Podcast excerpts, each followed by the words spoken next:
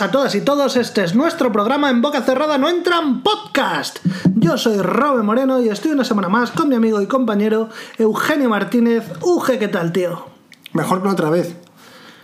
Por- ¿Y tú qué tal?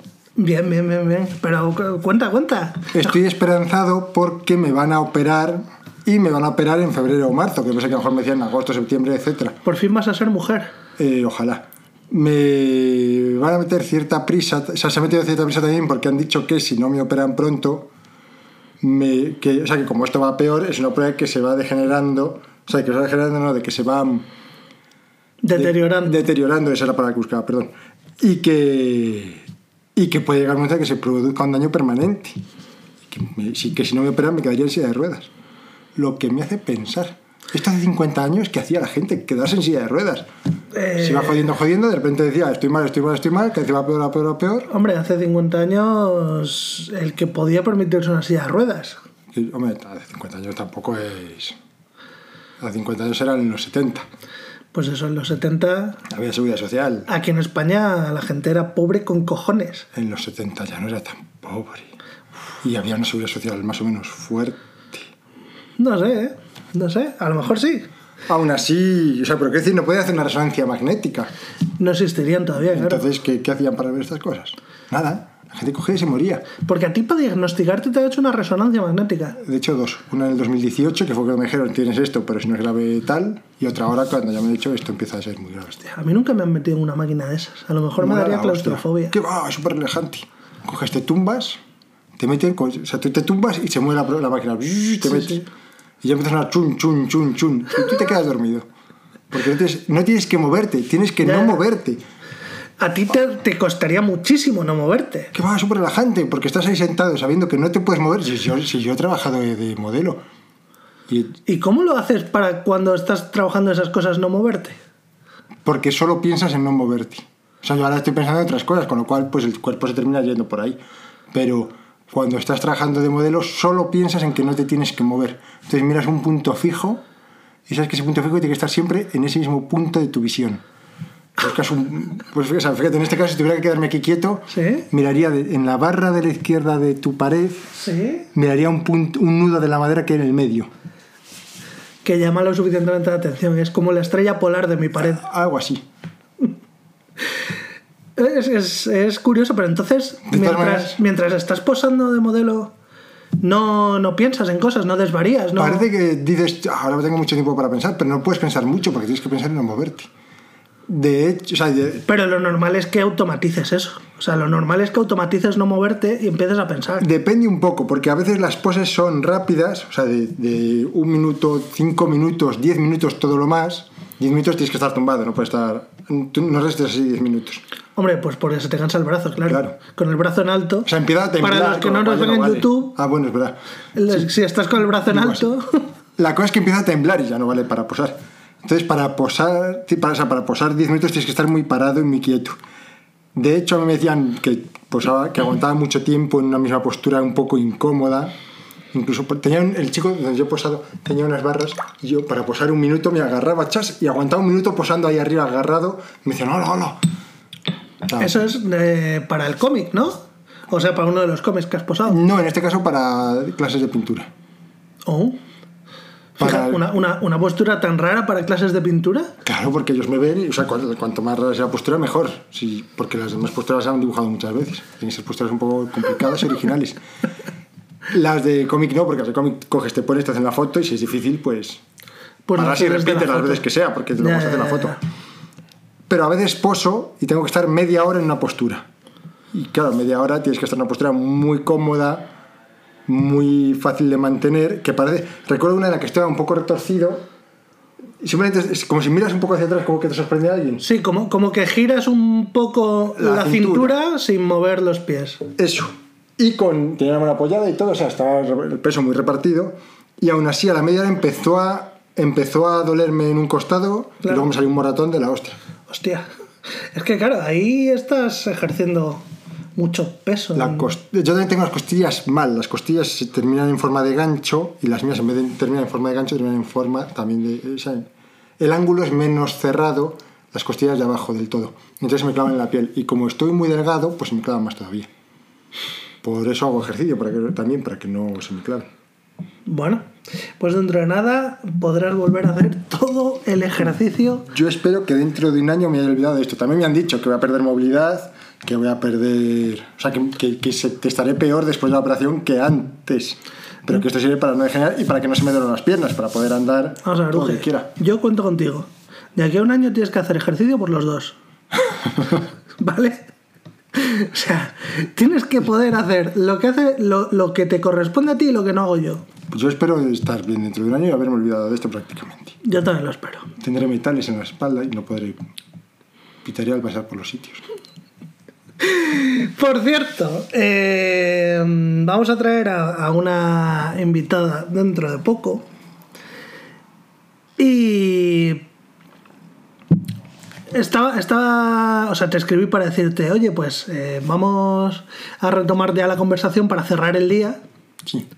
Y de repente se te fue la flapa y empezaste a escribir en WhatsApp, en todos los grupos, No, primero en uno me dijiste, no es este, y ya empecé a escribir en otro. Y así uno por uno hasta que acerté. uno por uno hasta que acertaste, no. Escribiste en, en un montón, no en todos siquiera, escribiste en varios. En los que no tenía, no, no sé. Pero además, es que Yo estaba me- convencido de que era ese. Cada vez que escribía en uno estaba convencido de que era ese.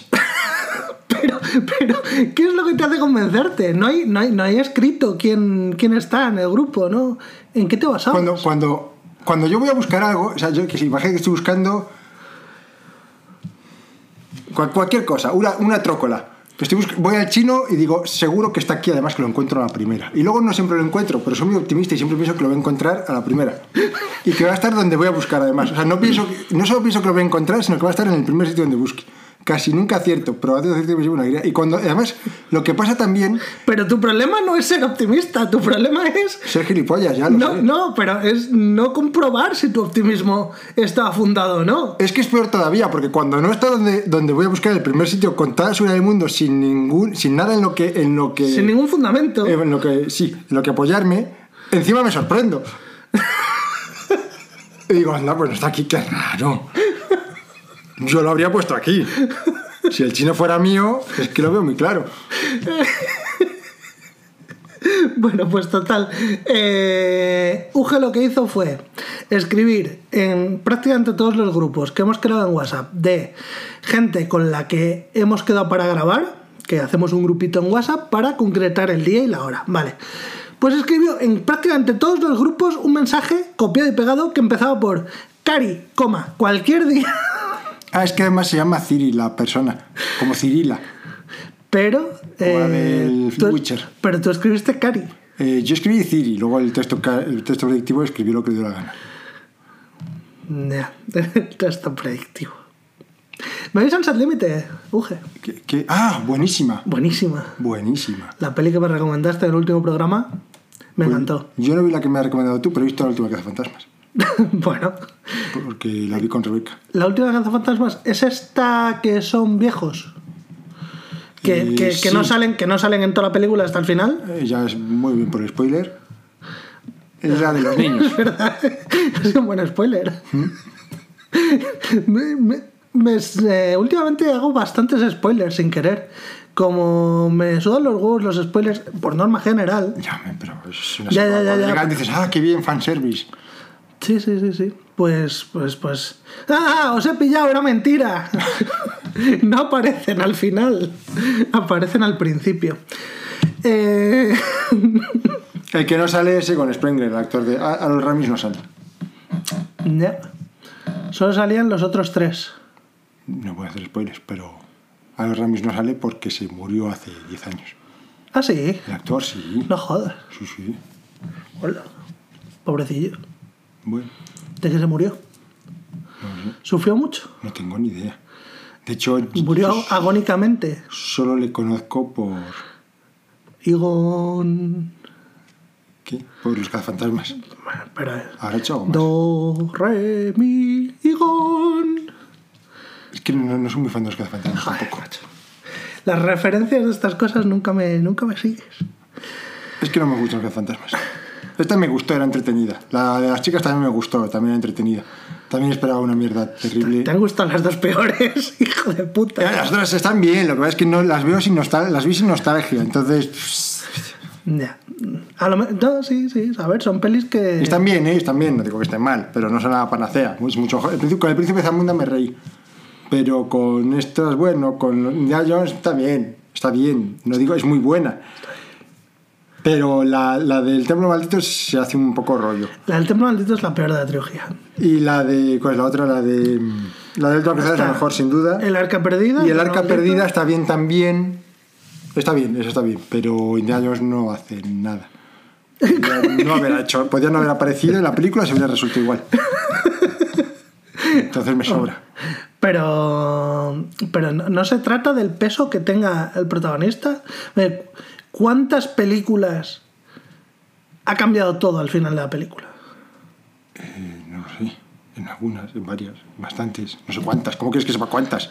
Eso no es imposible saber cuántas. No, no te digo que me digas un número. Te quiero decir, en general, tú ves una peli y lo normal es que de cómo empieza la película al principio a cómo empieza al final, al- todo ha, ha trascendido, Ah, ha cambiado. pocas. Pocas, pero una vez hablamos de eso y había unas cuantas. No, no, sí, claro, es que hay millones de películas, pero, pero que no es lo más normal y tampoco es algo importante, en el fondo.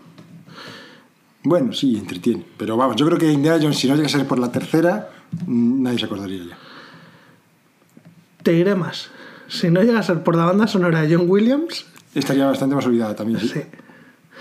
Qué, qué- qué grande. Pero me gusta mucho. Hay una escena que me parece maravillosa en la construcción del personaje, que es cuando el primer plano de Indiana Jones sonriendo Sí. y de repente le meten una hostia. Y está capturado. Digo, qué maravilla, qué maravilla. Y en este tío se basa luego Harrison Ford. O sea, eh, Harrison Ford no es- sí. O sea, Harrison Ford se basa en este tío para hacer Han Solo, Sí. que es el mismo personaje. No des golpes a la mesa. Perdón. No es por la mesa, es por el audio. Claro, claro. Entiende. Eh, em, se lo aclaro a los lectores.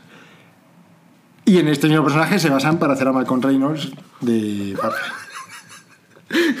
Efectivamente, efectivamente, en el arquetipo de Indiana Jones. Es el, el superhombre de, de Nietzsche, que no deja que abusen de él, que protege a los suyos, que está. Bueno, Pero que luego es infantil, petulante y. no sé si Malcolm Reynolds es infantil. ¿Cómo? No sé si Malcolm Reynolds es infantil. Hombre, Sí, el de Farfly. sí. Hostia, No, no, no sé qué juega con los muñecos, ese es. ya estás diciendo el protagonista. Sí. El que hace el. Creo que estamos empezando otra vez como la última vez que hablamos de cine. ¿Cómo se llama el, el actor que hace de Malcolm Reynolds? Nathan Fillion. Nathan Fillion, eso. El, pues eso, Nathan Fillion. O sea, sí, sí, el personaje es completamente infantil. Es como que lleva una, una coraza de, de, de ser un tipo duro, pero luego es... Es bastante duro. Pero tiene muchas cosas de niño chico, que es la gracia. Dime una. Joder, no- hace millones que debería volver a verme así. Deberías volver a ver la serie, esa serie que verla cada año. Pues a lo mejor sí. Y a lo mejor me la habría visto cada año si no estuviera cancelada. Pues más fácil todavía verla Eso lo cada cuenta año. con spoiler, ¿no? Eh, no, creo que cuente con spoilers. Tengo todos los TVOs. Ah, no sabía que había TVOs. Hay muchos TVOs y el primero es imposible de encontrar. El primer, bueno, o sea, puedes encontrarles sueltos, pero yo me he comprado los tomos gordos, que mola porque la edición pone pertenece a, es como si fuera una caja de cada personaje. Y entonces cada vez que los buscas, te quedas sin leer el primero. Eh, la cosa es que yo no quería leerlo hasta que no tuviera el primero. Entonces les iba almacenando y ahora ya tengo el primero, que me ha costado mucho, y ya le tengo. Pero, pero y, y ahora cuando, cuando vas a tu casa, si lo intentas buscar, no hay manera. ¿Por qué no hay manera? Porque es imposible de encontrar. Es imposible encontrar para comprarlo. Se esconde muy bien. Le he comprado en una tienda perdida de Estados Unidos que pensé no me va a llegar, porque me en 20.000 sitios que nunca me llegaba. Y luego me devolvían el dinero y ya, ya estamos otra vez. Y por fin este me llegó y dije, hostia, hostia, hostia. No me lo podía creer cuando lo tenía en la mano. Y ahora les voy a empezar a leer cuando termine de ver las cosas de la biblioteca. Lo más es que luego voy sacando más cosas de la biblioteca, con lo cual siempre lo voy aplazando. Pero bueno, A lo mejor esto luego vendes la colección y te haces de oro. lo he pensado, pero también he pensado que no quiero venderla. A no ser que me haga muy, muy, muy de oro. Y después de leérmelos. Que primero léetelo y luego lo pones en Wallapop por un millón de euros. Una cosa así. No, por mi dinero tampoco lo va a vender. Bueno, Pero el primero 100.000. se vende por 800 euros, ¿eh? Por ahí. Ya, ya, ya, sí. O sea que no es ninguna bobada. No lo he comprado por tanto. Estuve, tío, este fin de semana en un concierto de un grupo que a mí la verdad es que no me gusta.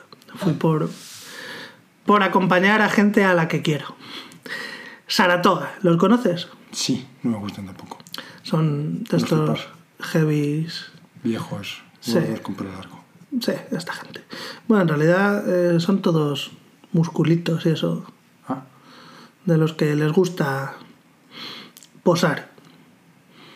De hecho, el cantante me enseñó, me enseñó Sara unas fotos en las que posaba en la arena, por supuesto en el torso desnudo y, y como que se manchaba por, por esto, por, de arena.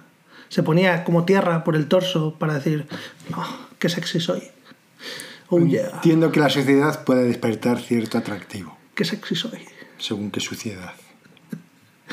La sociedad de consumo. Bueno, pues resulta que eh, de los cuatro que íbamos habían dos que tenían la entrada VIP. ¿Y en qué consistía la entrada VIP? La entrada VIP consistía en que una hora, no, una hora antes, dos horas antes del concierto, eh, podías entrar y hacían un pase solo para los de la entrada VIP de dos canciones. Y después, pues podías hablar con la gente del grupo, te firmaban movidas y te daban tal. Y entonces, allá que estaban, eh, estas personas que pagaron la entrada VIP, y por lo que sea, pues eh, el que les quedó ahí a mano para hablar era el batería, que resulta que era un chaval que era nuevo.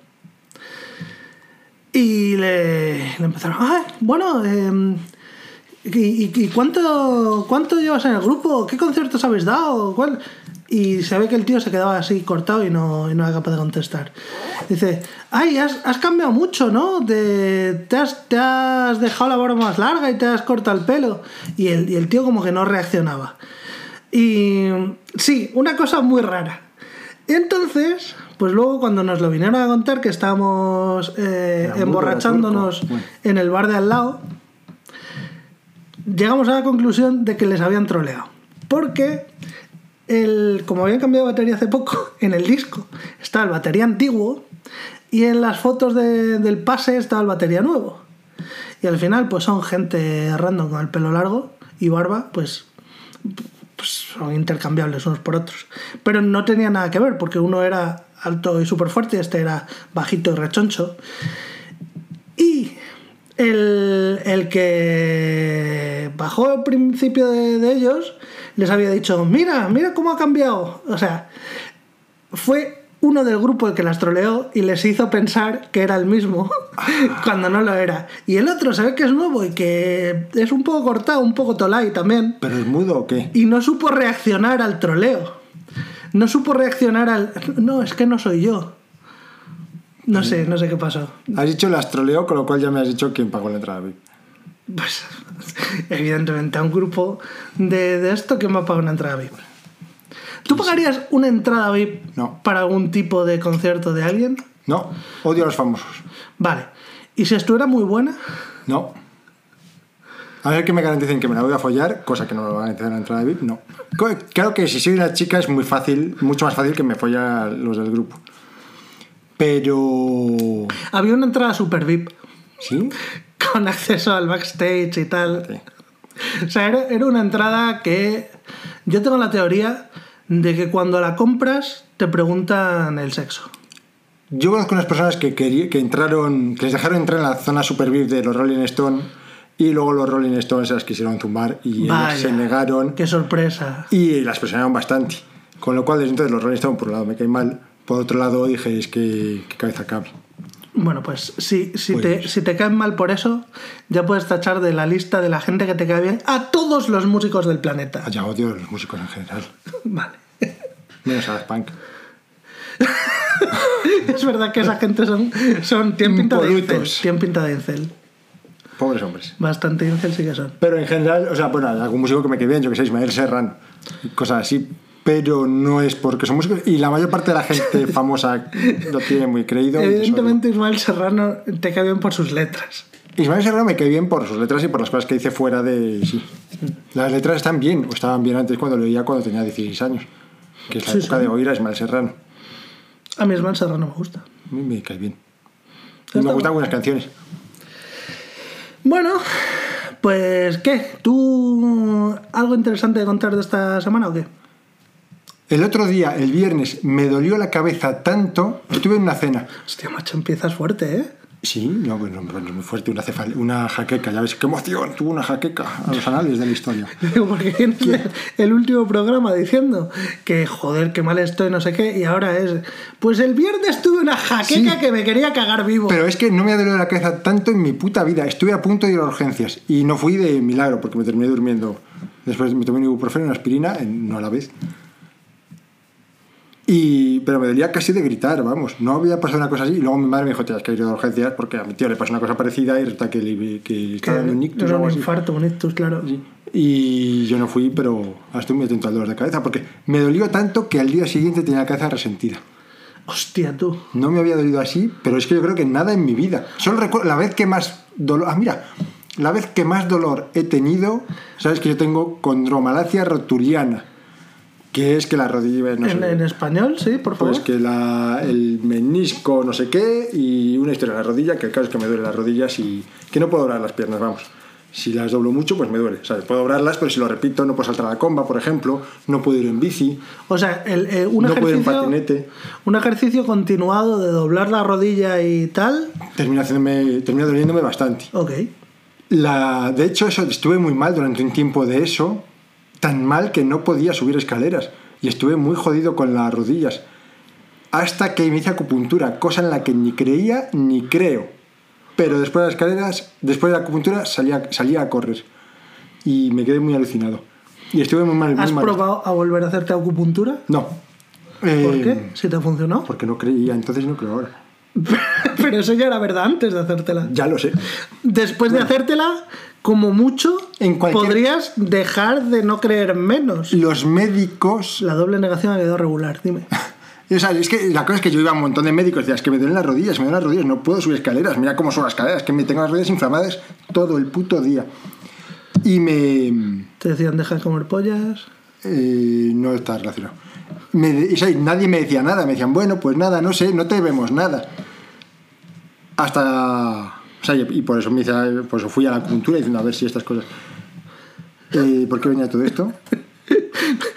Es que estabas hablando de tu dolor de cabeza. Ah, sí, de- sí. del copón. Claro, es que una de las veces que fui al médico por la- el dolor de... Y luego ya me lo diagnosticó, ya tuve una novia médico que me miró bien y ya me diagnosticó eso y más cosas. A lo que voy. Y otros problemas que había tenido a lo largo de mi vida que... ¿Qué te ríes? De las coletillas y más cosas. Sí, hombre, porque también tenía otras más movidas en mi vida. El caso es que...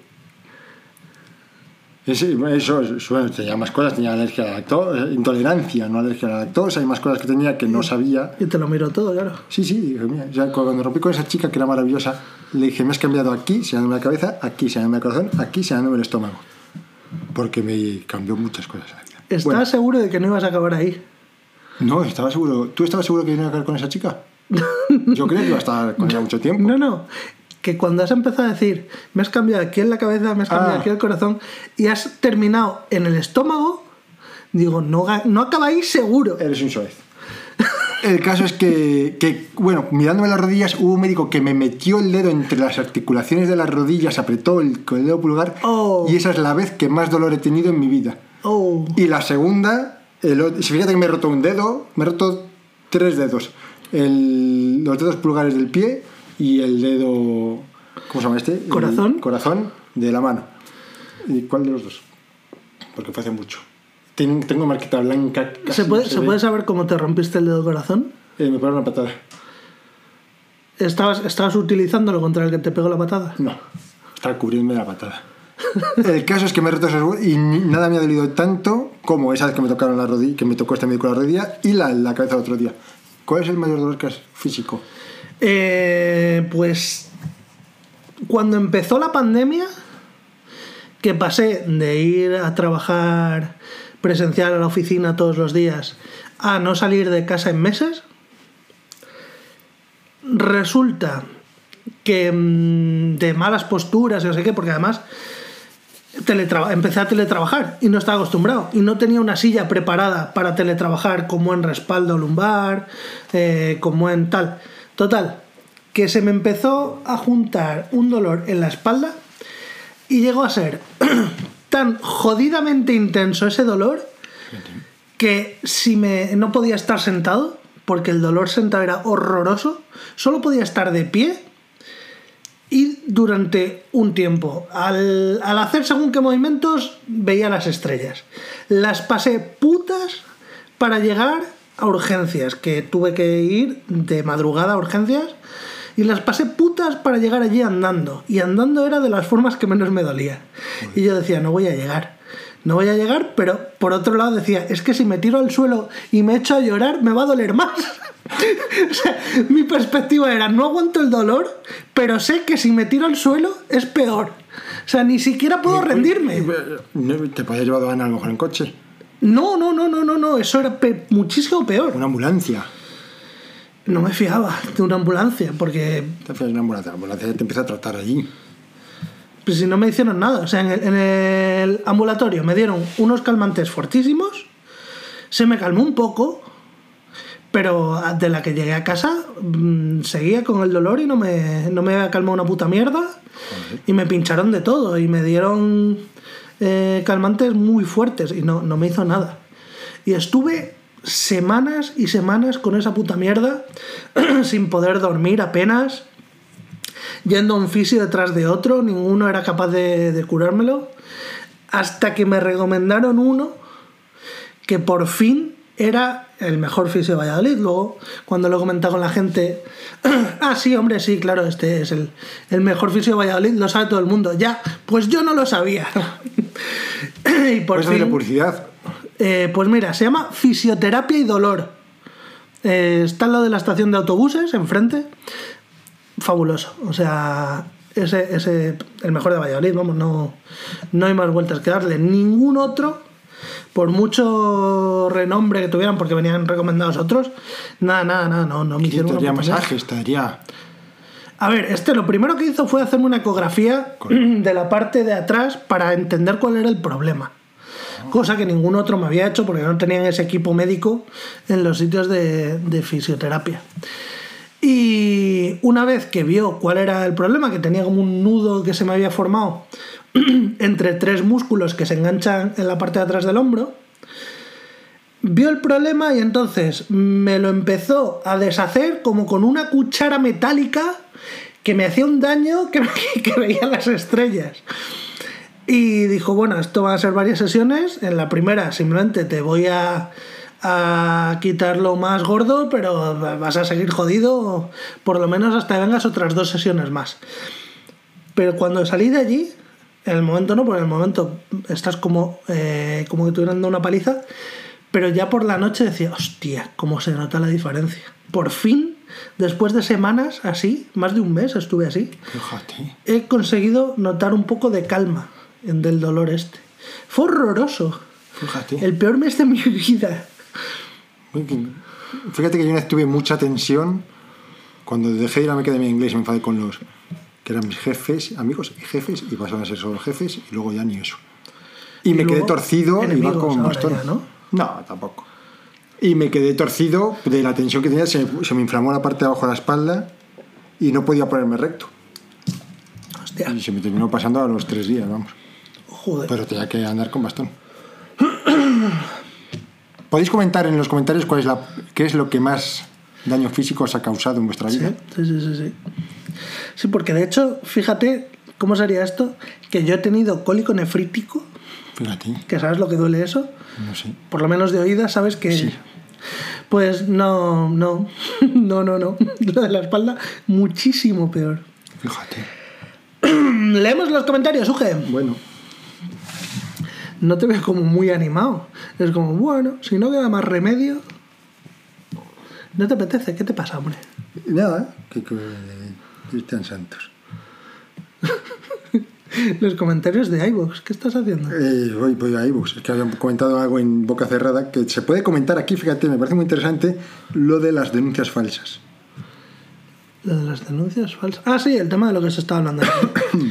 bueno, empezamos por el, por el último comentario que creo que ha sido en el último episodio. Fran Fuentes. Dale, dale. Leo, la bandeja de comentarios de iVoox no se corta la versión web desde el móvil y me atrevería a decir que tampoco la versión de PC. Ahora, si es posible que nos haga bien ordenadito el comentario con sus saltos de línea y sus espacios, como a mí me gusta ponerlos. En otro orden de cosas, mi postdata del programa anterior era un sencillo pero cordial Robe Mamón. Por cierto, no, Holanda, Países Bajos, no tiene ningún mundial de fútbol en su, de fútbol en su palmarés. ¿Palmarés qué será?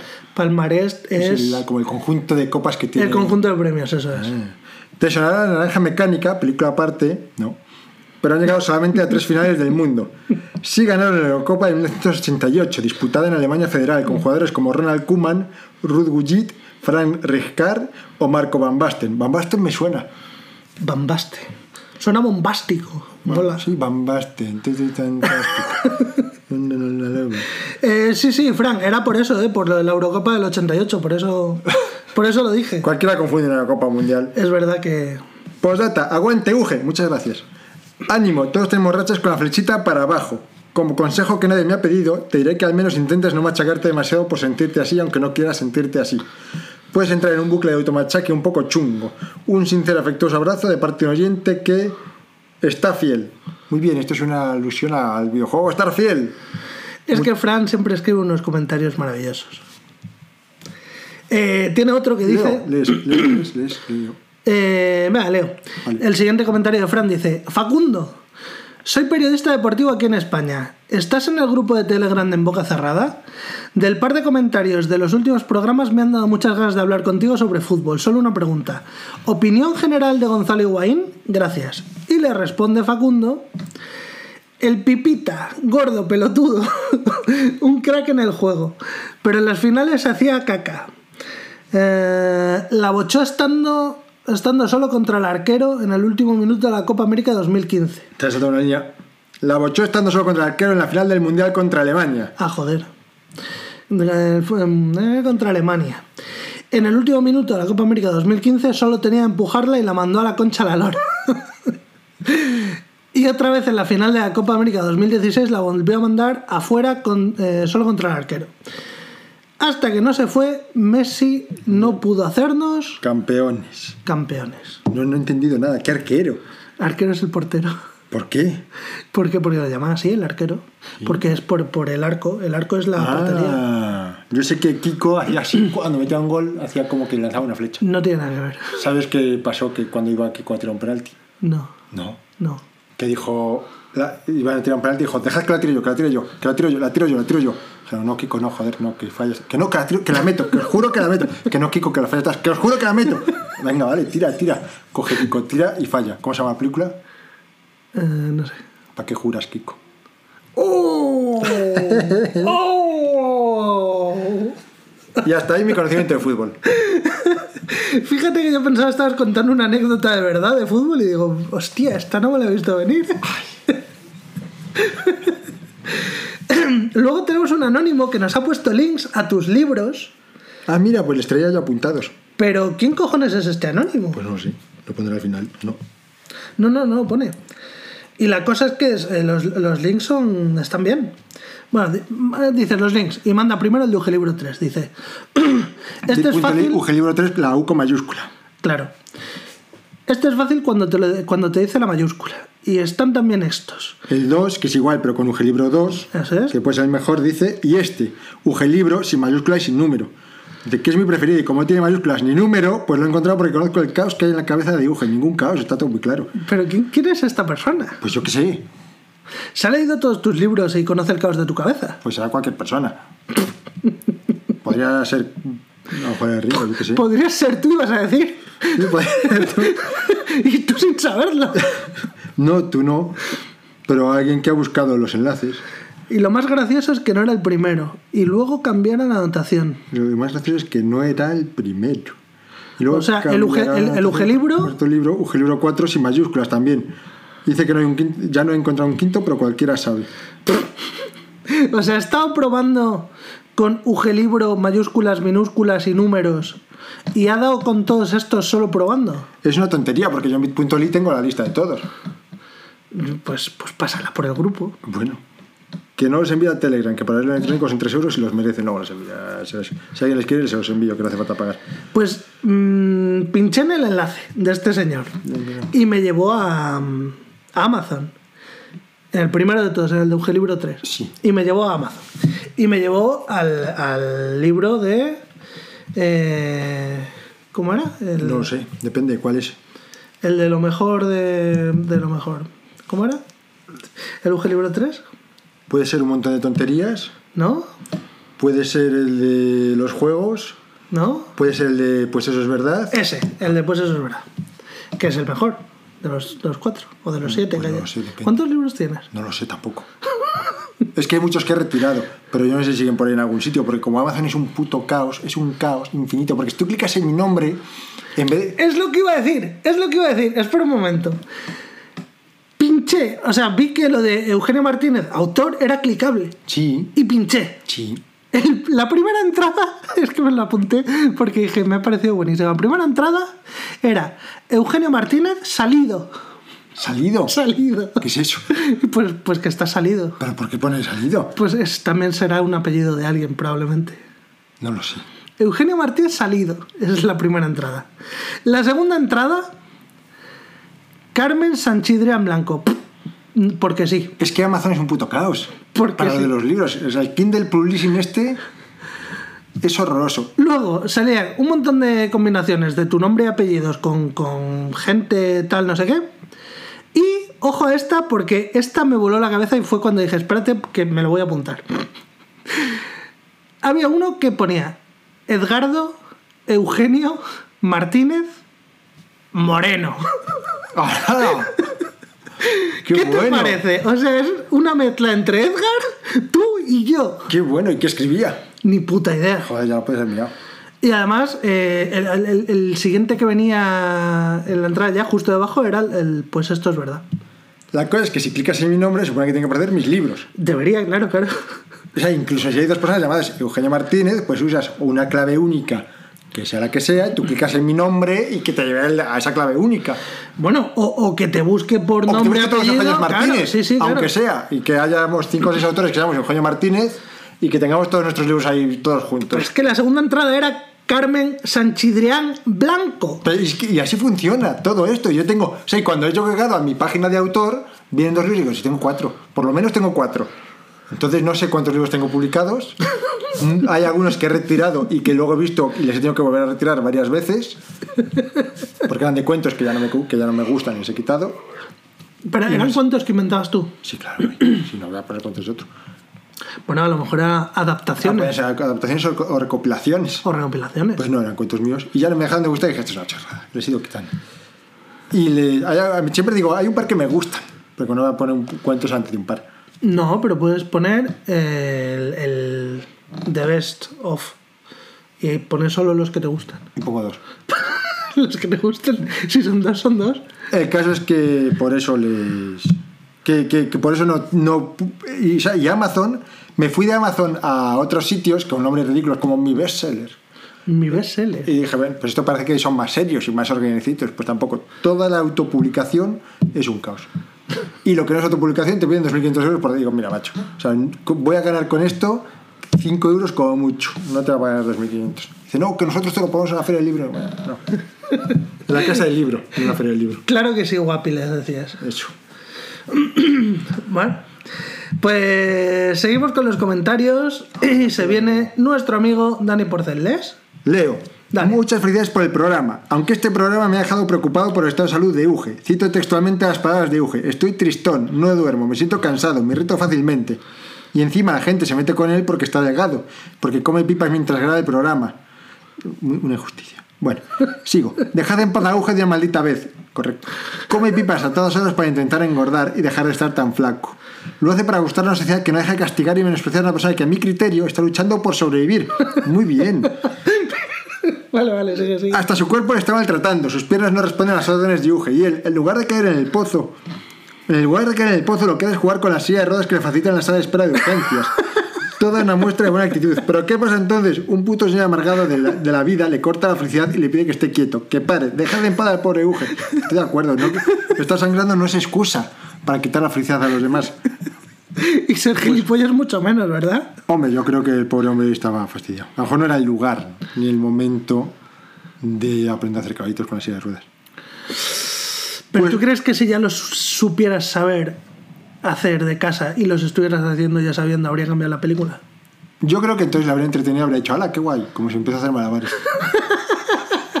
¿No? O sea, si yo estoy y veo que un tío hace malabares, digo, qué guay, espectáculo.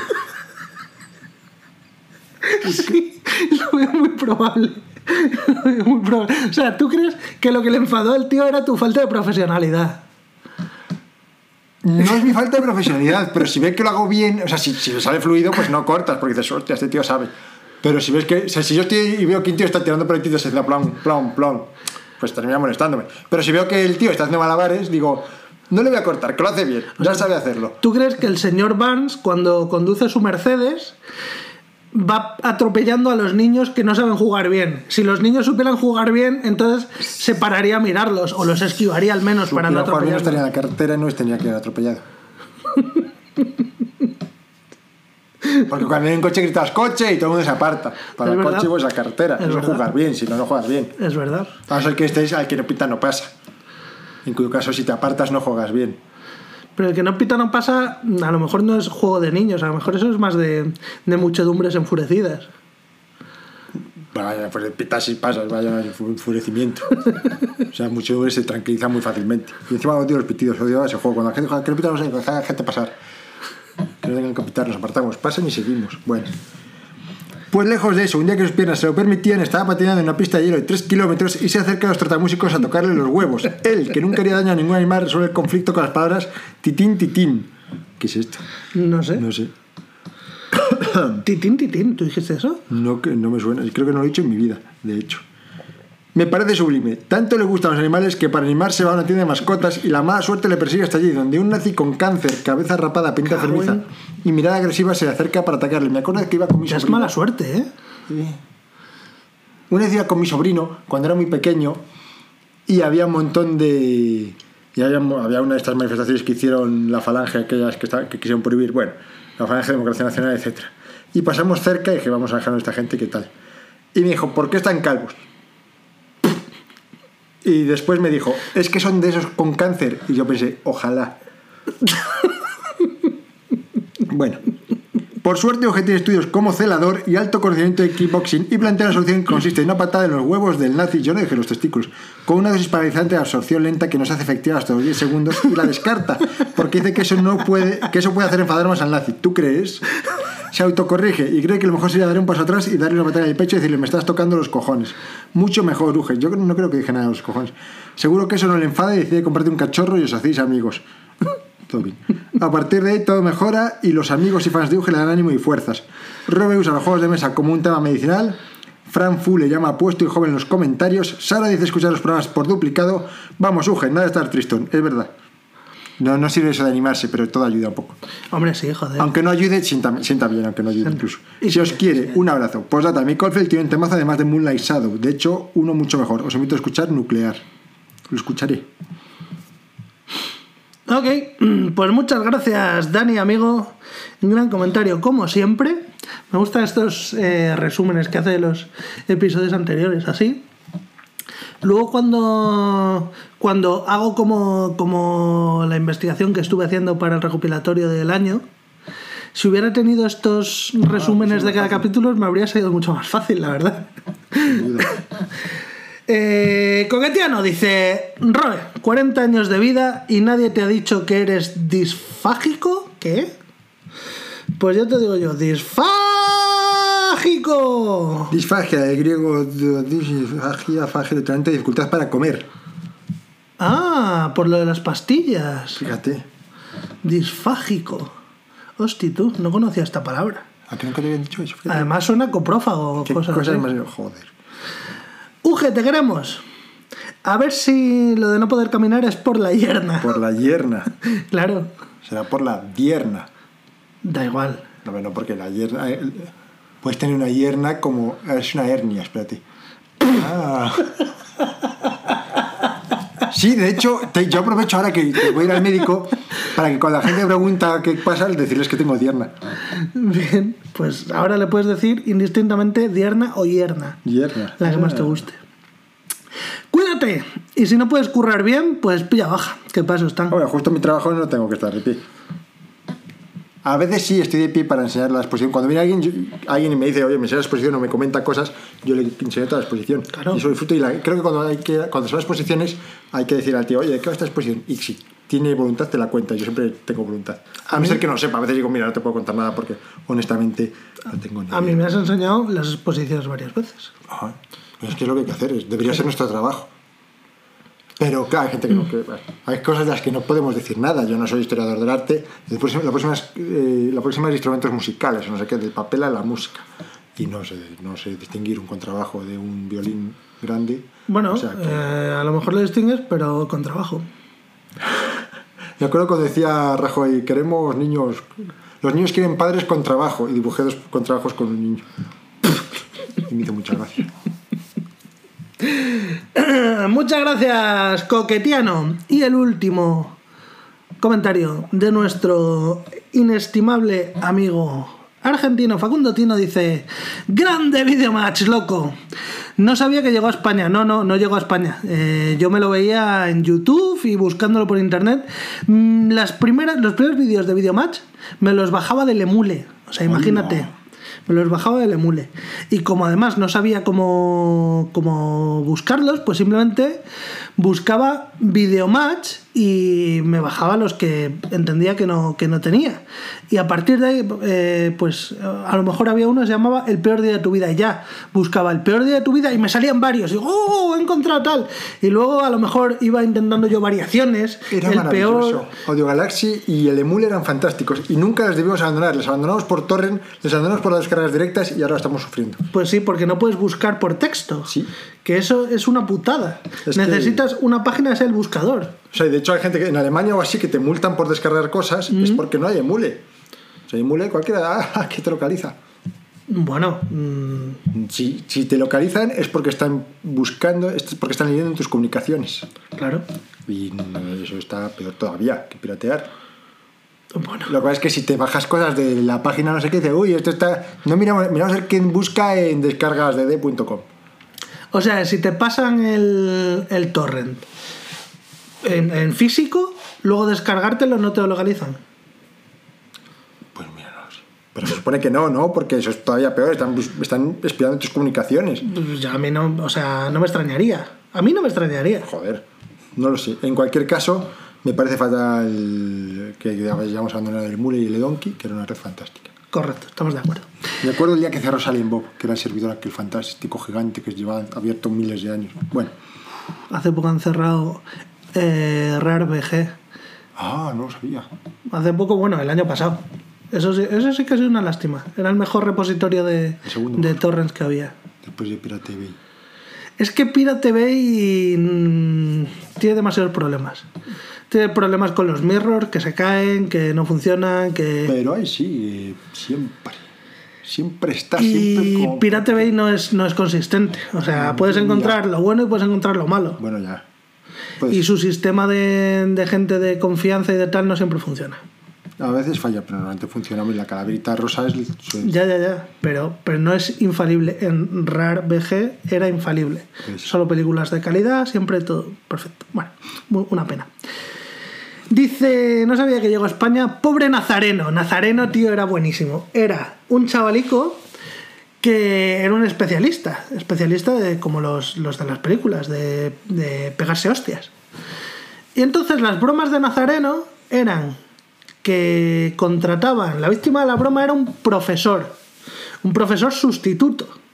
Entonces le llevaban a un colegio donde todos los chavales de la clase eran actores y el director era un actor. Y entonces mm, la, la mayoría de estas bromas eran eh, de profesores de gimnasia en los que pues el profesor decía, bueno, pues vamos a hacer tal ejercicio.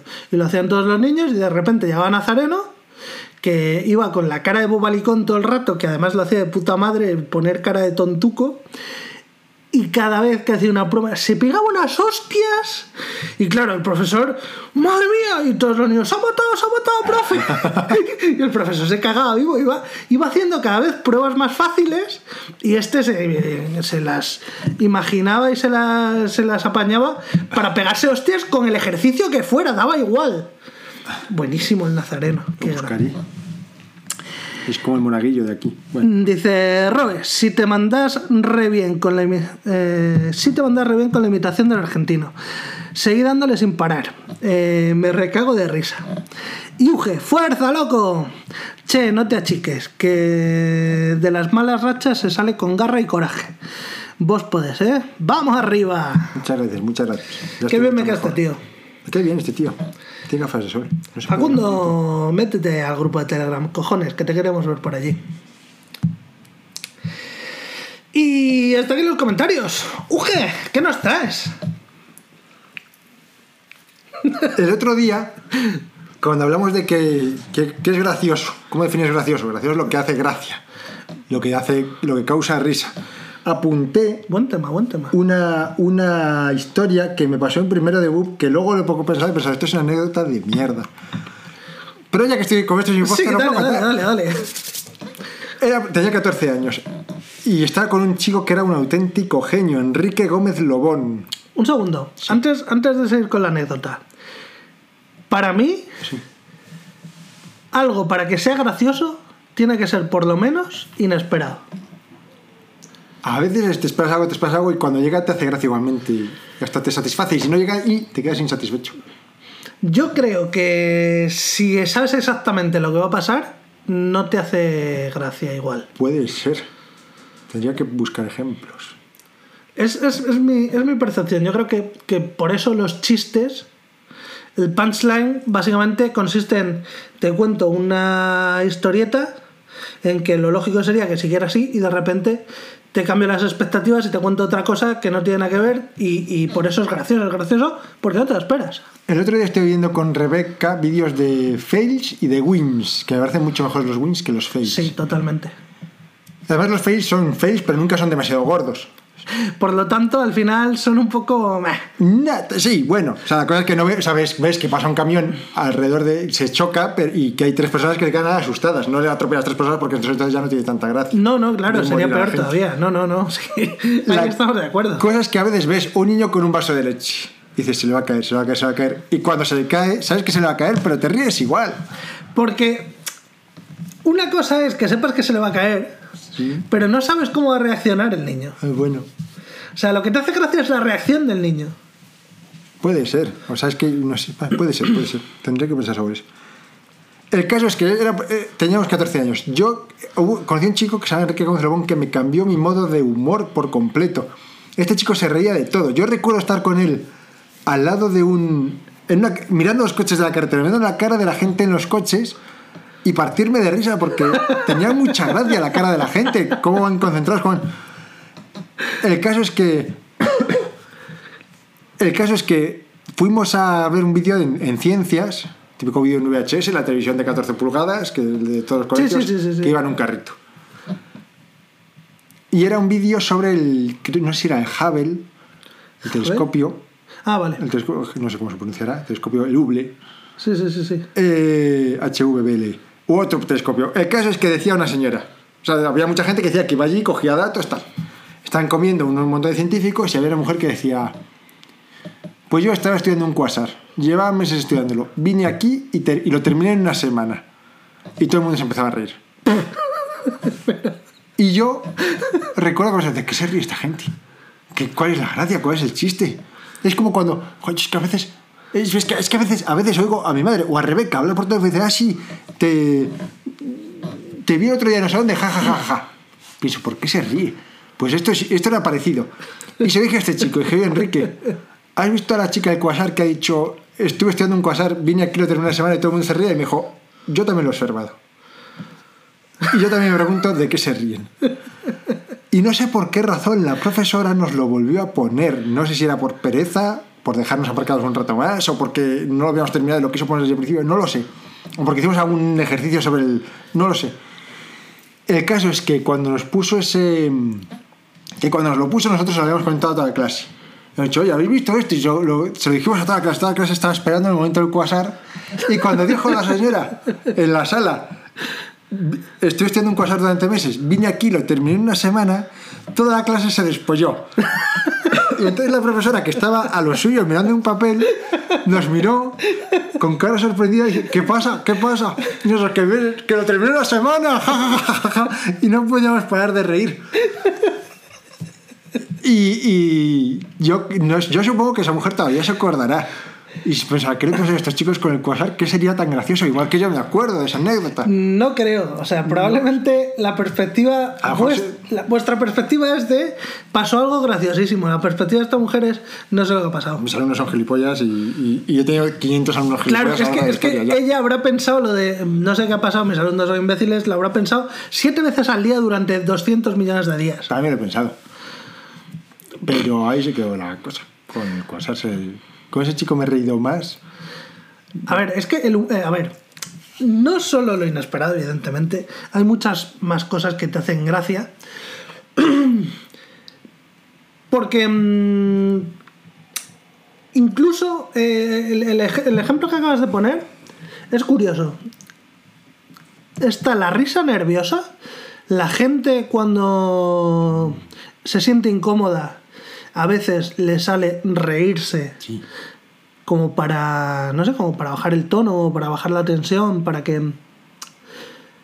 para no sentirse tan vulnerable o algo, como para no dejar ver a través de ese escudo de risa eh, estruendoso.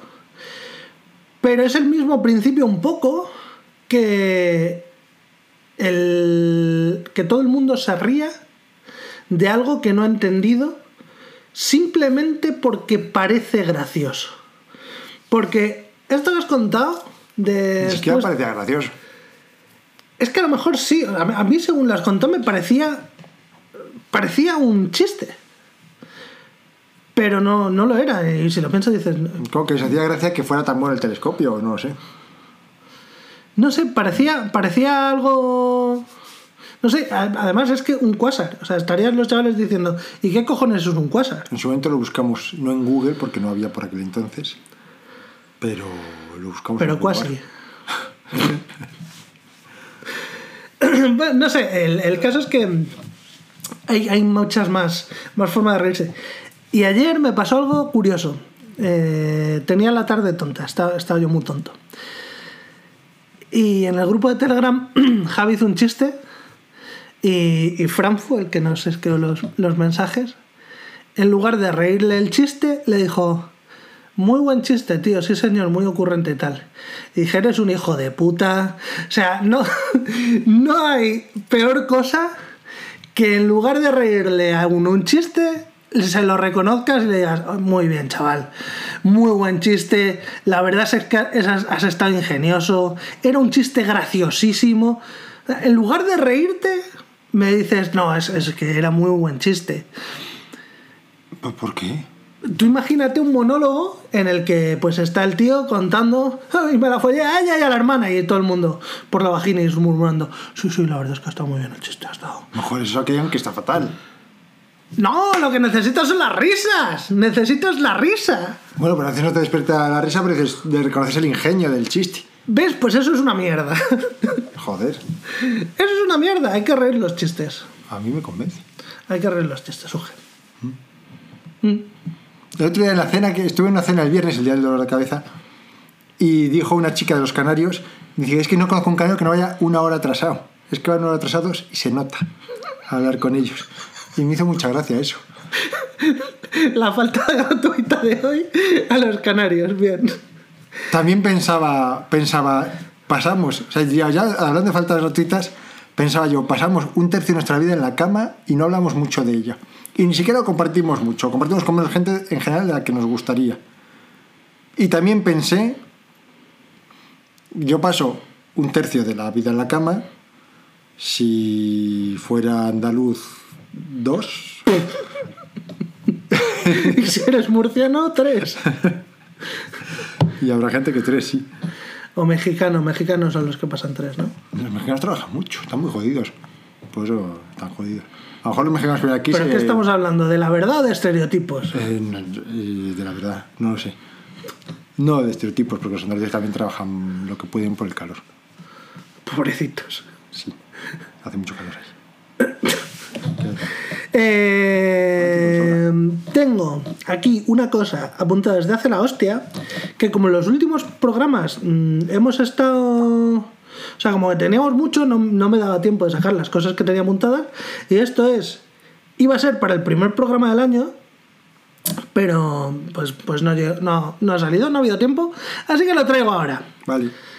Un artículo de La Vanguardia, bueno, en, en realidad es un post de Twitter, en el que nos muestran a eh, un Baltasar haciendo blackface, que es algo que a mí me gusta mucho siempre, el blackface. Y lo mejor del vídeo, que ahora te lo voy a enseñar y lo voy a poner porque tiene audio, es este señor intentando imitar supuestamente acento de, de negro. Ya lo conozco. Buenísimo. San Martín, voy a San Martín. Con juguete el regalo también para ti. Para ti, Luca. Juguete regalo porque te ha portado muy bien. Juguete Esto es acento de negro, supuestamente. Sí, te ha portado bien, muy bien. En Es clase, Carmen Sevilla, en tío. Bien, ¿eh? Aunque Es Carmen ser Sevilla. Más cuidado, más cuidado, cuidadoso. Claro, me con que de barato, barato para saber. Importante, ¿eh? Barato Esto lo- hay que mejorar un gafas de sol ¿eh? o algo así para saber. Para... Es que eh, a, mí, a mí me estaba recordando algo y no sabía lo que era.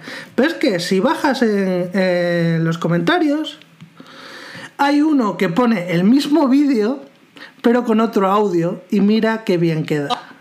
Esta noche, esta noche, esta noche tiene usted una gran película para los chavales, que es La historia interminable, número Tal 2. cual, Y luego a dormir, chavales, a dormir, chavales. Es que es buenísimo, es buenísimo.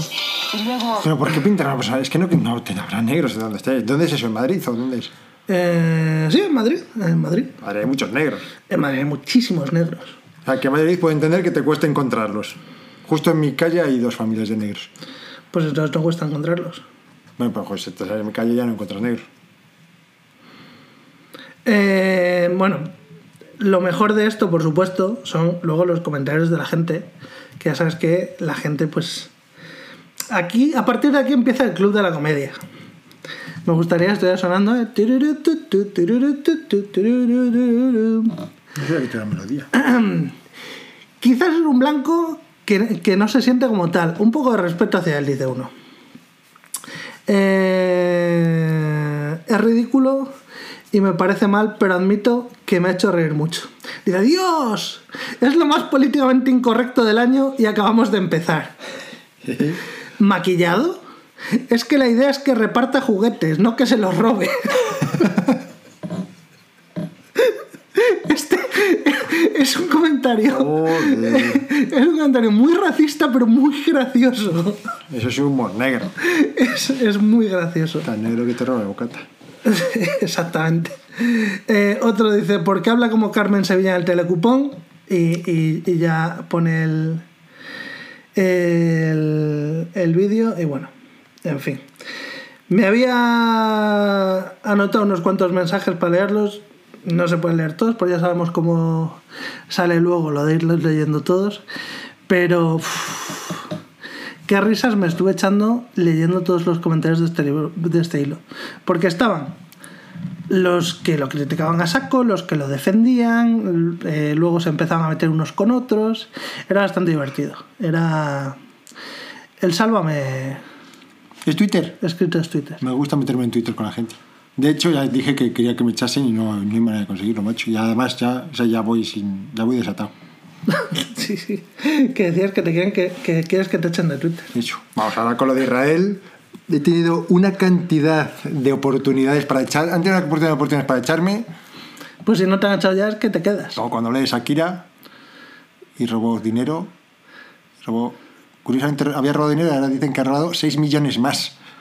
Y aún así, fíjate que hice alusión y. y- y- También quiero que me echen, no quiero que me lleven a la Audiencia Nacional. Pero no hubo manera. Hostia, la fina línea, ¿eh?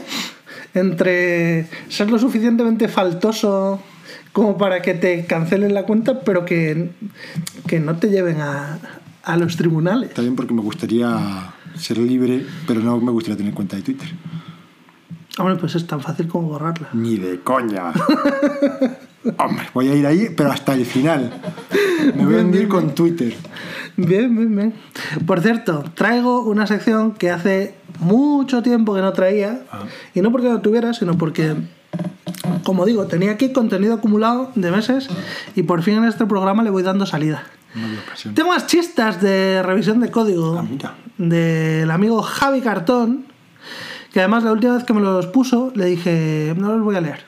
Quiero, pues porque quiero reaccionar a ellos igual que tú. Ah, Que no me me hasta ahora. Claro, no- no- normalmente los traía ya leídos, entonces no me hacía gracia porque no me sorprendía. Ah, ¿eh?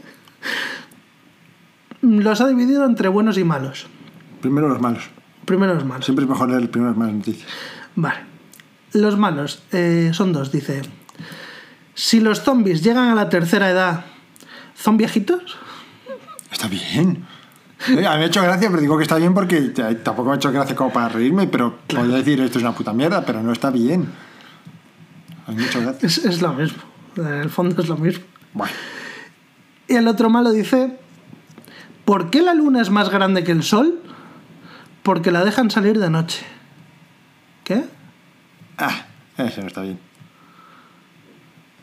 Uf, De hecho, en tal caso la dejan salir de noche porque es más grande. Eso, eso era el chiste, sí. No, es al revés. O sea, la consecuencia de que se haga de noche es que sea más grande. Sí, Es al revés, es más grande porque la dejan salir de noche. eso ha dicho el O sea, chiste, no, sí. al revés. Si la dejan salir de noche porque es más grande, no es más grande porque la dejan salir de noche.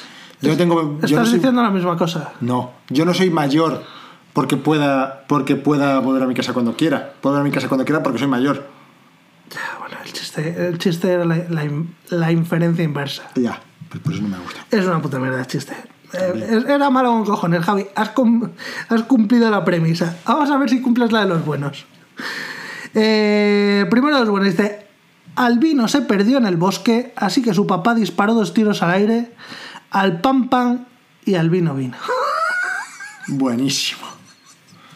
Este está muy bien. No está mal, no está Este mal. está muy bien. Me ha gustado, me ha gustado. Van dos soldados en una moto y no se pueden bajar nunca. ¿Sabes por qué? Ya te lo he dicho, porque van soldados. Bueno, Es que este además ya me le sabía. No es muy bueno y encima ya me le sabía. Se abre el telón. Acto 1. Una piedra. Acto 2. La misma piedra. Acto 3. Sigue siendo la misma piedra. Se cierra el telón. Nombre de la obra. ni idea.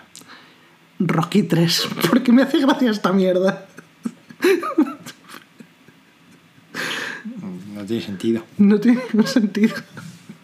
Pero me ha hecho mucha gracia porque no lo he visto venir. Pones una piedra más es Rocky 4. Sí, ese era el chiste, efectivamente. Ay, va. Pues hasta aquí. Muchas gracias, Javi. La verdad es que ha cumplido.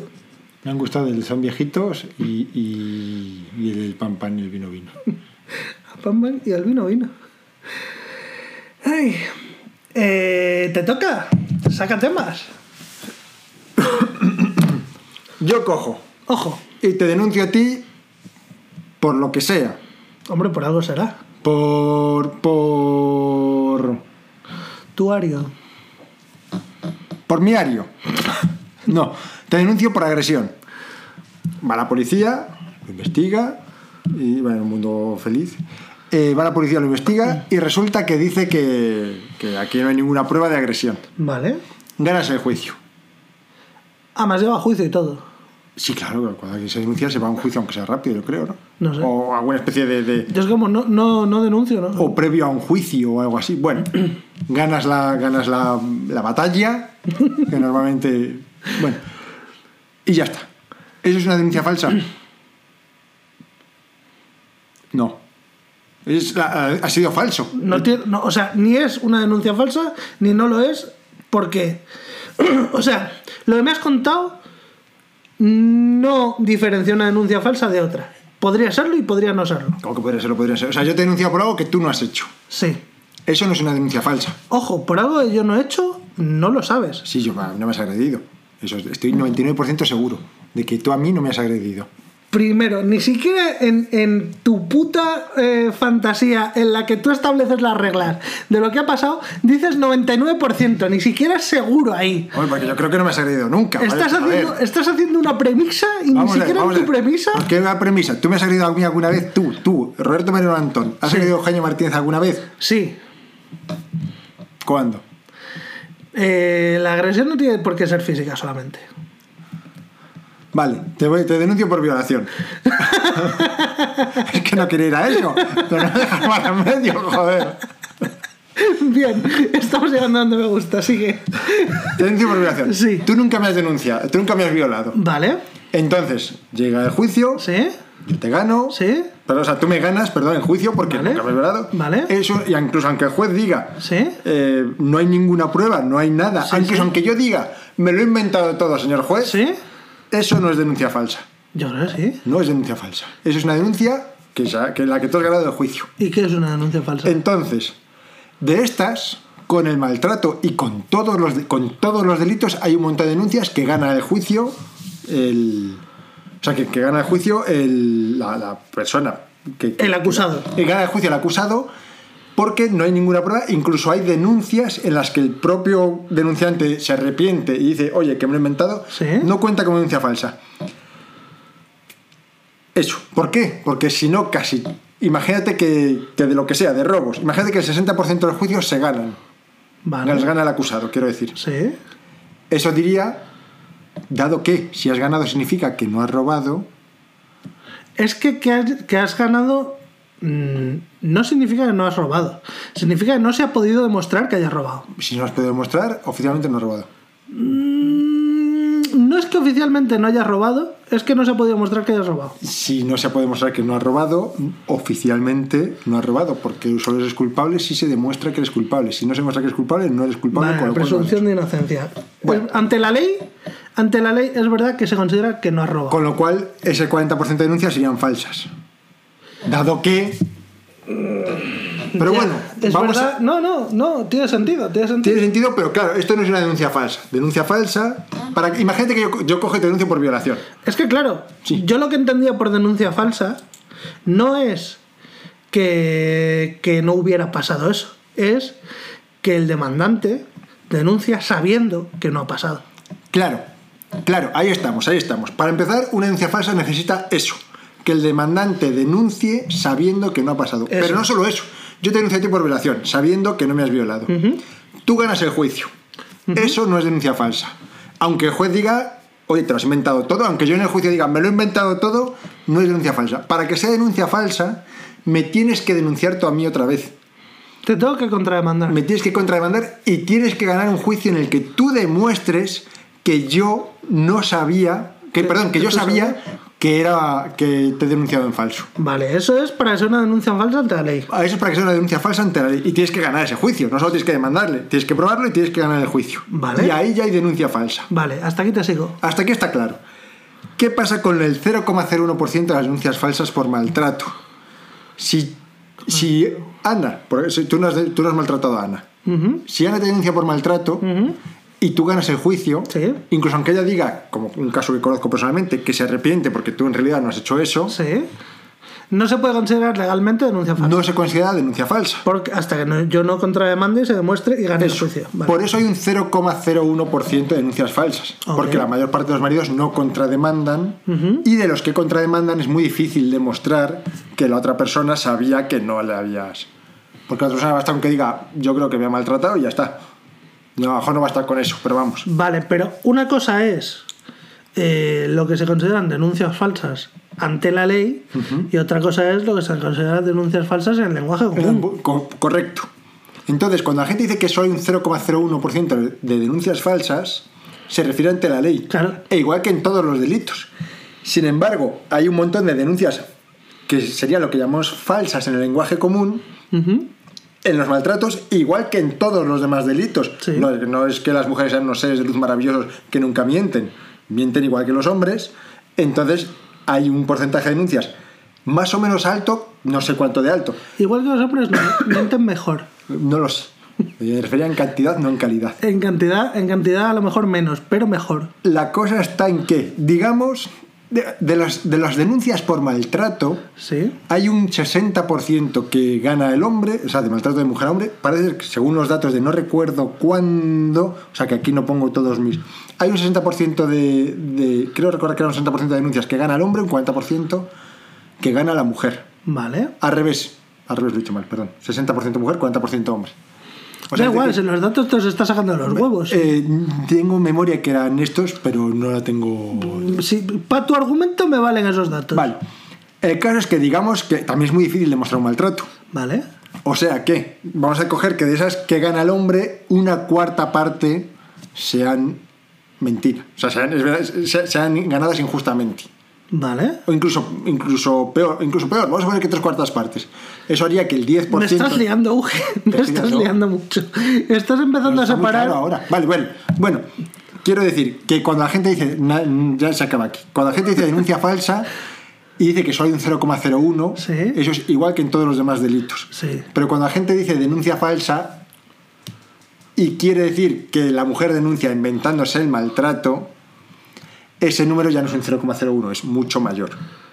Es, es- es que ese point ya lo habías probado mucho antes de empezar con los porcentajes. Ahí es cuando me has perdido. A lo mejor no debía haber metido en, y menos sin tenerlo. La cosa de esto es que cuando, cuando tú tienes una denuncia por divorcio y acabas mal, es muy sencillo para la mujer poner más carne al asador hacia ella, o sea, ganar Más más, hacer armar, armar el asco a su sardina, Vale, sí. usando otra, otra metáfora Alimentaria. alimentaria, Alimenticia.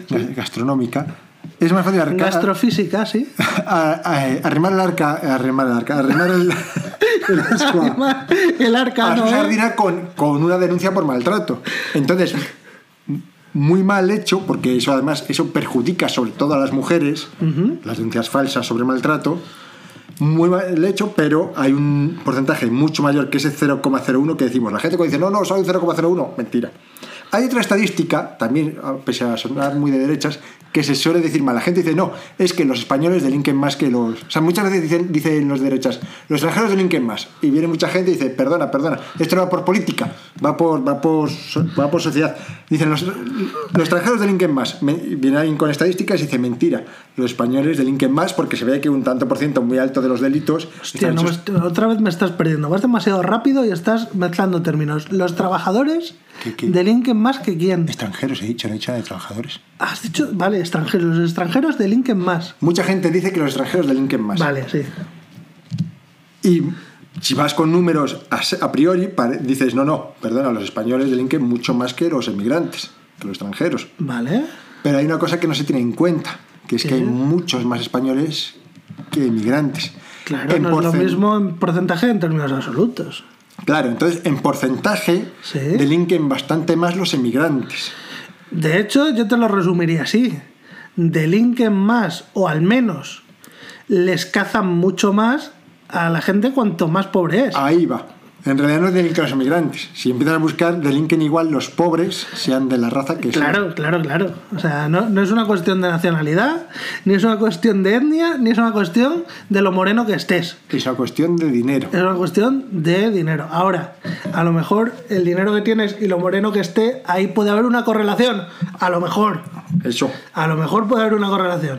O que la policía te busque más. Es, ahí está, porque también, también hay bastante, o sea, hay- yo creo que hay un porcentaje de, de delincuencia en la gente que es obscenamente rica muy cercano al 100%. Sí. Si no es evadir impuestos, es algún otro tipo de mierdas Quedarse con las plusvalías.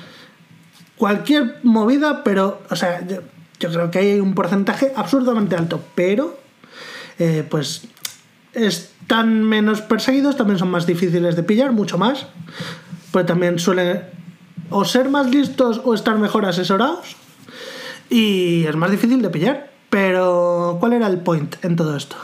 El point es que con esto de las denuncias falsas no se avanza en el debate porque está dando un debate un dato que en realidad es falso y, y lo que hace es enmerdar y lo que hace es ralentizar un debate que podría avanzar porque la otra parte es un argumento que no admite, y no admite por esto que he dicho. ¿Cuál es el debate que está estancado? Hay dos debates en este caso. Uno es que no hay denuncias falsas por maltrato y otro es que los, que los em- españoles delinquen más que los inmigrantes.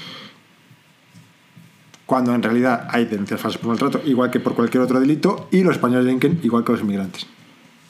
Estamos de acuerdo. Ya está. Mira qué fácil ha sido. Arrimar el arca a Noé. Me quedo con esa expresión. Y son 53, no queda mucho. No, no sé si tienes alguna cosa así rapidilla. Pues yo tengo aquí un montón de, mm, de secciones, pero rápida, rápida ninguna. Seguro que tú tienes alguna. No te creas, pero sí que te sé decir que cuando. eh, Estoy, estoy leyendo sobre, sobre Maquiavelo. Oh, Maquiavelo no decía, que es que es lo que me fastidia, que muchas veces estas cosas se dicen y se... Maquiavelo no decía que el fin justifica los medios. Decía que cuando consideras algo tienes que tener en cuenta el fin. Cambia mucho la cosa. hombre, totalmente. No es que por el fin cambies, ah, modifiques todo, es que, eh, bueno, el fin también tendrá que tenerse en cuenta. Maquiavelo, ¿quién era? Maquiavelo escribió El Príncipe, Maquiavelo era un escritor, eh, un filósofo. un filósofo. El filósofo y escritor. Eh, bueno, normalmente Si los es- filósofos si son escribió el escritores. príncipe. Hombre, a lo mejor él solo dictaba. La cosa es que... eh, Si solo dictas y alguien te lo escribe, ¿eres escritor? eh, yo diría que no. ¿Qué diferencia hay? Pero Sócrates no escribía nada, Ah, ¿ves? ¿Y era escritor? era, no era filósofo, Mm, pero sus cosas están escritas. Mm, por sus discípulos. ¿Y qué diferencia hay entre que te las escriba un discípulo o que te las escriba Bing? Si tú usas dictas. Eh, supongo que ninguna si Bing te lo dicta bien. ¿Y qué diferencia hay? Pero al final estás dictándolo es como si lo escribes tú. Si lo escribe Bing es como si lo escribes tú porque la máquina no tiene voluntad propia. Exacto, exacto. ¿Y hay mucha diferencia entre que te lo escriba Bing y que te lo escriba un becario? Eh, si pagas bien al becario, no. si no pagas al becario, que aún no estás explotando a alguien y en otro lado no estás explotando a nadie. Vale, vale. Me he pasado la tarde, la noche, hoy insultando a gente anti-inteligencia artificial. También por eso tengo esto muy, muy fresco. Jodidas luditas. Sí, tal cual. Que, vale, perdón, eh, Maquiavelo, eh, un filósofo, ¿de dónde? ¿De cuándo? Eh, De Italia del siglo XV. Isa- Italia, siglo XV. Ok, ¿y este señor decía qué? He buscado el siglo porque no me lo sé de memoria. Muy bien. Pues este, este es famoso, es famoso sobre todo por alguien maquiavélico, es alguien que, que dice que el fin eh, justifica los medios. Yo pensaba que alguien maquiavélico era alguien que maquina con maldad. Eh, es que cuando el fin justifica los medios, normalmente se, o sea, normalmente se dice cuando Vas a obvias hacer algo horroroso para conseguir algo en principio bueno. eso. Y, y entonces está muy mal interpretado eso. Igual que la ley del talión. La ley del talión, ¿sabes qué es la ley del talión? Pues, pues claro, sí, hombre, sí me- yo lo tengo tatuado. Sí, pues sí que la, sí, la conoces porque es. La conoces porque la, ley- eh, o sea, la cosa más conocida de la ley del talión, cuando la gente habla de la ley del talión, se refiere a ojo por ojo. Ah, Ojo por ojo, que Ojo. suena como algo malo. Hombre. Pero en realidad sí, sí, claro, sí. suena como algo malo. Pero es que las leyes a priori. o sea, los ricos no necesitan leyes, los ricos están protegidos. Las leyes se suelen hacer para proteger a los pobres, a priori, eh, normalmente. El. Pero, pero, a ver, una ley puede ser que si tú eh, robas dinero, pues mm, te meten en la cárcel y te privan de tu libertad Sí. para que no robes más dinero. Eso no es ojo por ojo. No. No, ojo por ojo sería que De te hecho, robaran a ti. más- claro, de hecho es bastante más que el ojo por ojo. Mm, no, o no, bueno, es que En eso este ya. caso, ¿tú, robas tú robas 100.000 euros, ¿qué prefieres? ¿Que te lo quiten o que te meten 20 años en la cárcel? Hostia, 20 años. Eh, pues la, cuestión es que si ahora mismo a mí me roban 100.000 euros, pues me dejarían sin casa, sin ahorros y todavía debería dinero. Entonces, ¿qué prefieres? ¿Que metan a la persona que te los ha robado en la calle o que te devuelvan en la cárcel, perdón, o que te devuelvan el dinero? No, pero no es esa la cosa. O sea, no, no es desde el punto de vista de al que le han robado. Ya, es desde el punto de vista de la víctima. Se supone que es ojo por ojo porque tú le puedes hacer la- a la persona que te lo ha hecho lo mismo que te ha hecho a ti. Claro, pero es que mm, no siempre es verdad. No siempre es verdad, claro. La cosa es. O sea, la cosa está en que el ojo por ojo se suele aplicar a la violencia, nunca se aplica al dinero, ojalá. Ojalá los ricos que roban millones de euros y van y no hacen nada, dijesen, no, no, ojo por ojo, tú has robado 10 millones, te robamos 10 millones a ti. Bien, esa me parecería una medida justa. Pero no solo eso. Imagínate que tú te metes con Tony Soprano. Estás un día en un bar, discutes con él y, te- que él, y le pegas un bofetón. Pues moriría. Moriría. Sin embargo, si aplica el ojo por ojo, Tony Soprano es más poderoso que tú. Sí. Si aplica el ojo por ojo, no morirías. Él te daría un bofetón a ti. Ojo por ojo no significa si me sacas un ojo te tengo que sacar un ojo a ti. Significa si tú me sacas un ojo, yo como mucho te puedo sacar un ojo a ti. Hombre, eso de como mucho. Ahí está la cosa. Claro, esa es la cosa. Que, que yo, si tú me sacas un ojo, yo puedo sacarte un ojo, matar a toda tu familia y torturarte. Pero no es como mucho, ni es como mucho, ni es como mínimo. Es un exactamente eso. Bueno, exactamente eso, sí. Pero que, que en muchos sitios dices que mal, porque yo he pegado a este tío y él me va a pegar a mí. Pero otras veces, Bueno, hostia, pues- yo he pegado a este tío y él solo me va a pegar a mí, qué alivio. Ya, bueno, sí, sí, claro, claro, claro. Ahí está la cosa, se supone que la ley está hecha para proteger al débil, por eso la ley del talión, el ojo por ojo, está muy mal interpretado porque se ve como algo malísimo, cuando en realidad se hizo para proteger a gente de, las, de los excesos de los poderosos. Este señor no, ha, no ha bajado la caza según pasaba, voy a matar a toda su familia y le voy a enterrar en una celda durante el resto de su vida. No. ¿Qué vas a hacer tú? No bajar la caza cuando pase él, ya está. Deja al pobre campesino. Hostia. No lo había visto nunca así. De talión viene retaliación, que en inglés se usa mucho más retaliate. Retaliation, sí. Viene de Italión. Y Italión, la verdad es que no sé exactamente dónde viene. Creo que es del código de Hammurabi, pero no sé por qué se llama Talión.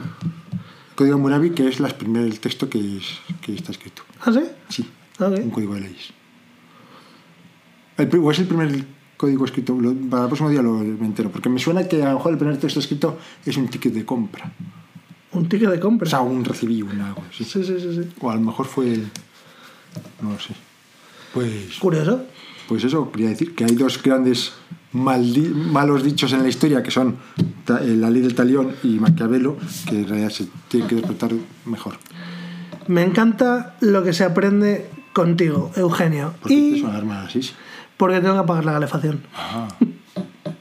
Y como bien has dicho, son las 6, así que es la hora de ir cerrando el podcast por esta semana. Pero la semana que viene habrá más. Más y mejor, pues como mínimo más. Así que ya veremos. ¿Unas palabras de despedida?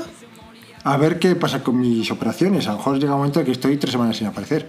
Bueno, pero eso todavía queda. En febrero o marzo. Ya estamos ahí. Todavía queda. No va a ser para la semana que viene. ¿Quién sabe? Como quien sabe, la semana que viene no es febrero. Ah, sí, es verdad. vale. Y será más bien para marzo, o sea que no. No lo sé, yo espero que sea cuanto antes porque el médico me puso que estaba muy jodido. Ya, Ya, que estoy muy jodido. Pero ya sabes cómo van estas cosas. Las listas de espera mm, se alargan, no se acortan. Yo confío en la sanidad española. Tú confía, tú confía. Mi traumatóloga estaba buenísima. Tendrías que verla. Pues un saludo a tu traumatóloga y hasta la semana que viene. ¡Un abrazo!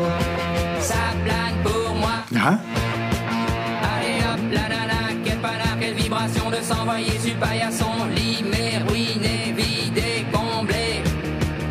You are the king of the divan, qu'elle me dit en passant.